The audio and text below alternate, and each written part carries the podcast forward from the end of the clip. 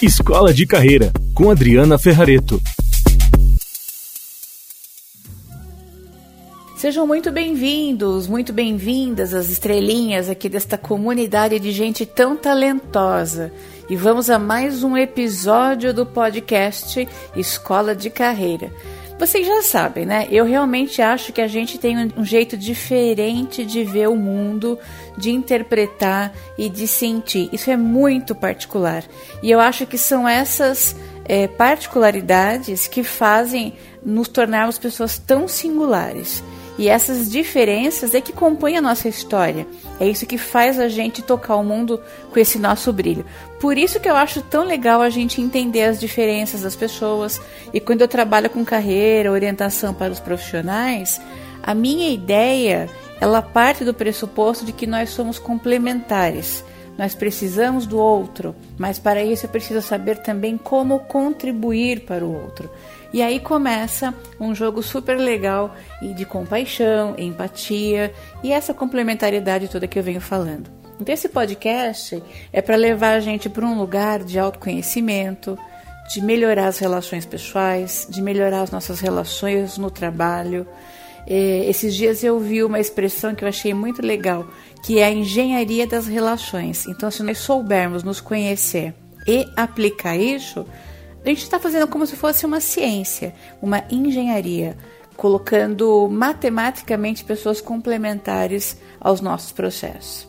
Bom, mas se você quiser saber um pouco mais sobre essa história de estrelinhas do meu céu, no último episódio eu contei é, exatamente como que tudo isso surgiu, essa história das estrelas. O episódio se chama Brilhe do Seu Jeito. Dá uma olhada lá.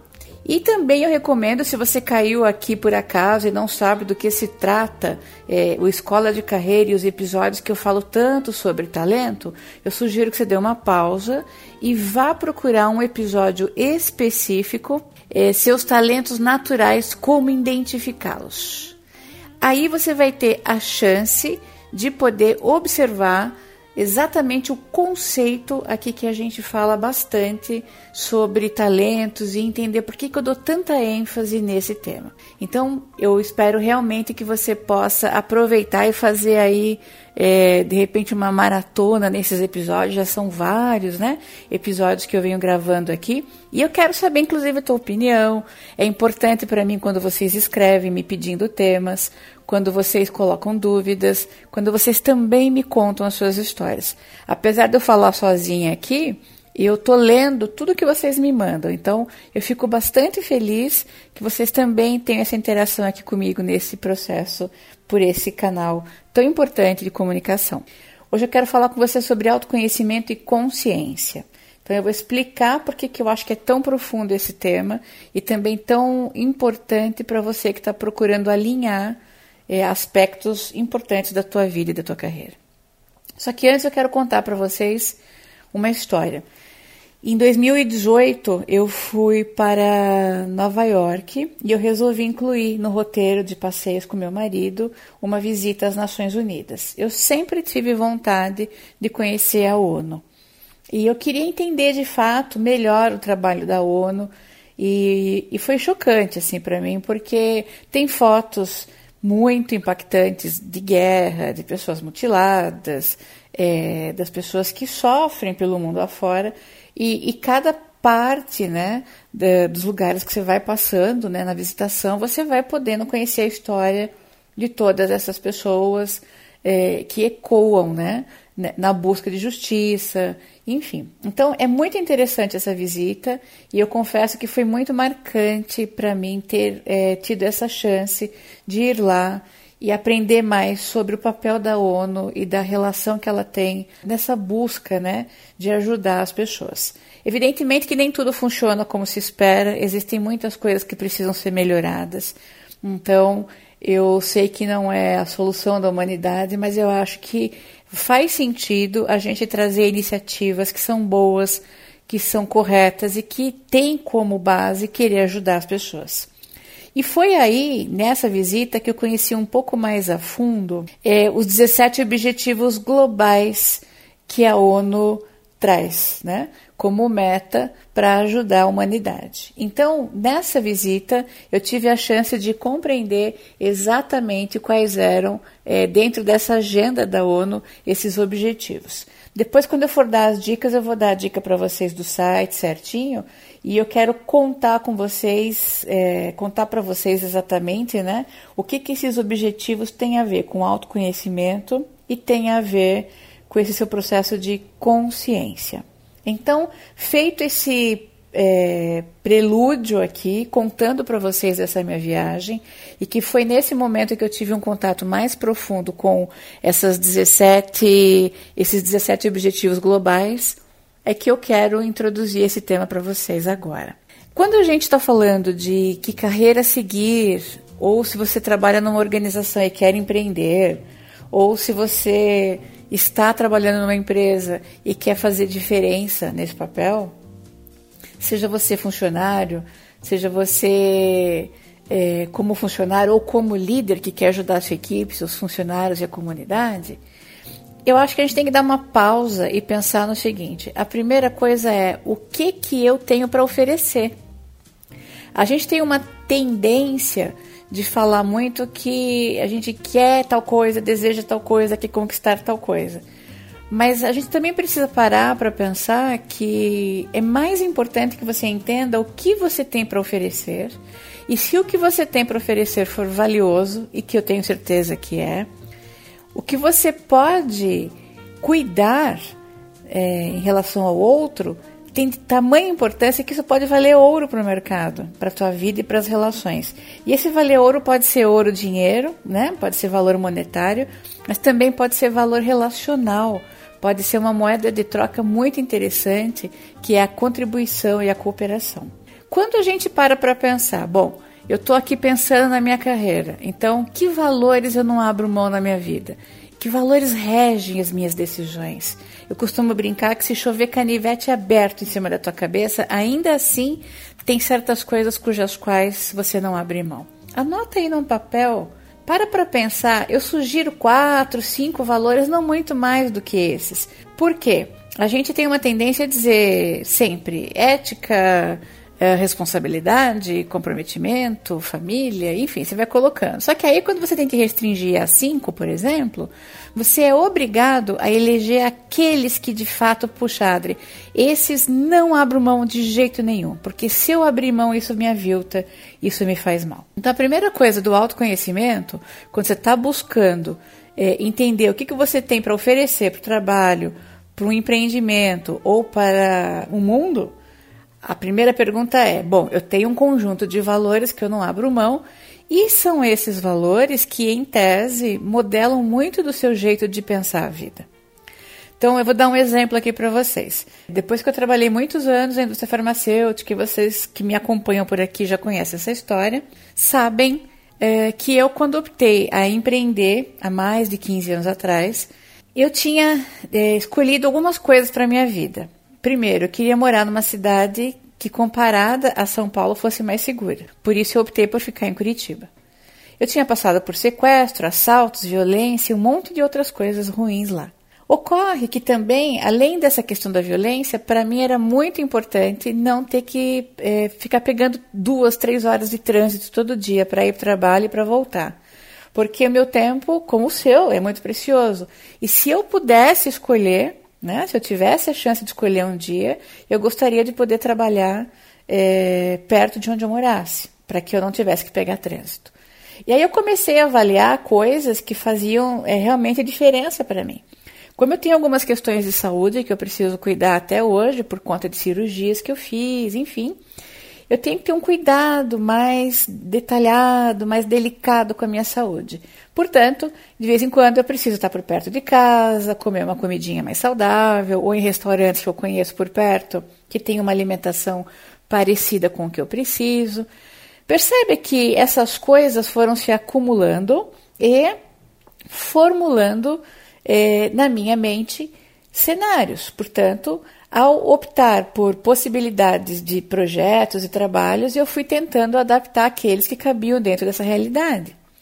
Evidentemente que eu tenho que me considerar uma pessoa privilegiada, eu posso fazer essas escolhas, né? A gente está falando de pessoas que neste momento podem fazer esse tipo de escolha. Então, uh, a gente vai olhando para essas coisas e vai dizendo: isso eu aceito, aquilo eu não aceito. Com esse tipo de valor, por exemplo, um deles é a liberdade. Eu comecei a entender que eu não queria mais voltar para o mercado de trabalho formal, no sentido é, de ser funcionário de uma empresa. Eu optei pela liberdade de poder fazer projetos com a minha cara, com o meu estilo, com o meu jeito, com os meus talentos. E evidentemente que eu pago um preço por isso, o ônus e o bônus de todas essas decisões. Eu tenho um escritório que é próximo da minha casa, para não pegar trânsito. Eu tenho as vantagens disso e desvantagens em relação a isso, mas tudo isso tem total conexão com aquilo que é importante para mim. Portanto, eu estou contando essa história para vocês entenderem que a primeira coisa que você tem que identificar são os seus valores. A segunda são os seus talentos. Por quê? Quando você sabe que talentos você tem, que jeito você interpreta o mundo, que jeito que você brilha, né? Por isso que eu falo estrelinhas no meu céu. Você identifica uma maneira natural de perceber, sentir e se comportar. E se é natural, é mais fácil para você.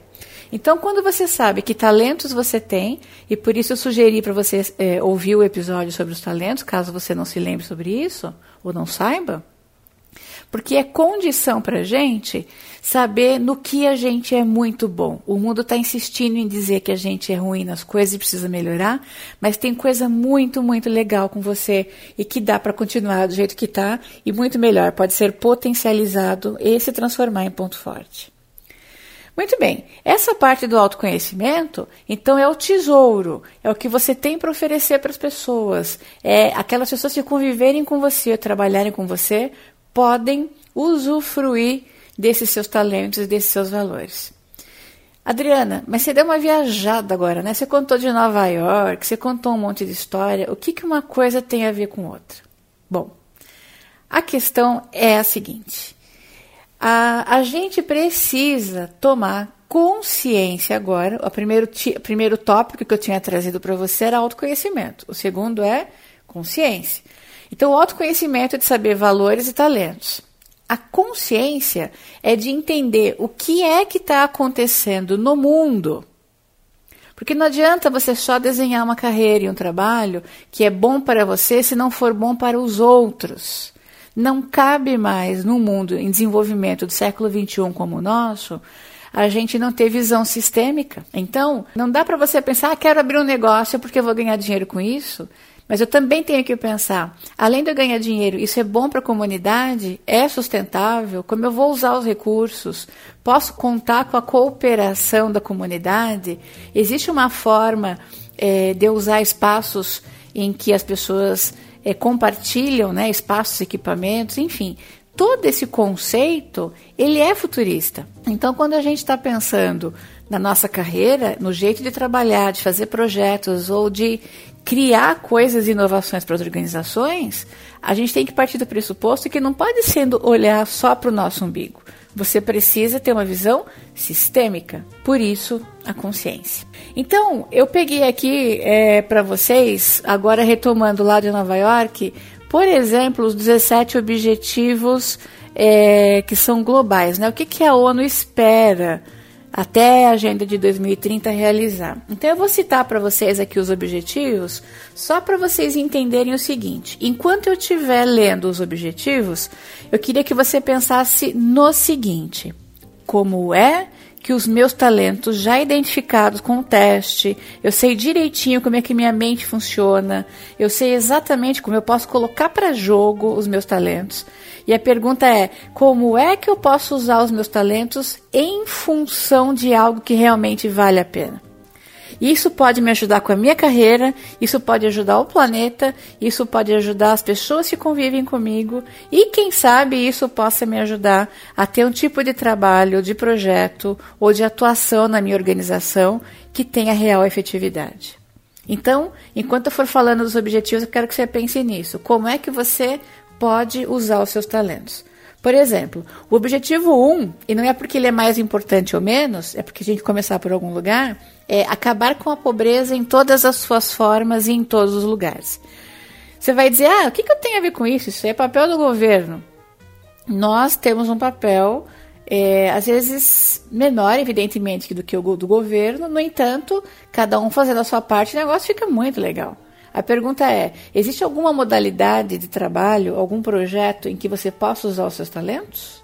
Dentro da sua empresa, existe algo que você ou sua empresa em que você trabalha possam fazer para ajudar a comunidade que você está? De repente você não consegue ajudar muito, mas e se você ajudar pouco? Um pouquinho.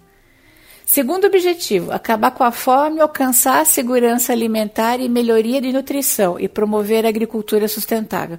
Olha quantos temas o mundo está preocupado. Será que algum destes temas te interessa? Terceiro, assegurar uma vida saudável e promover o bem-estar para todos em todas as idades. É outra área da vida que talvez você possa atuar com os seus talentos. Quarto objetivo, assegurar a educação inclusiva e equitativa e de qualidade e promover oportunidades de aprendizagem ao longo da vida para todos. Então, quem trabalha com educação, quem pensa nesse processo, é, seja ele corporativo, seja ele nas escolas, ou se você tem algo que você entenda que você possa contribuir na área de educação, o que é que os teus talentos podem contribuir para fazer isso? Como que você pega lá os seus cinco talentos e leva isso para essa dimensão é, do objetivo 4?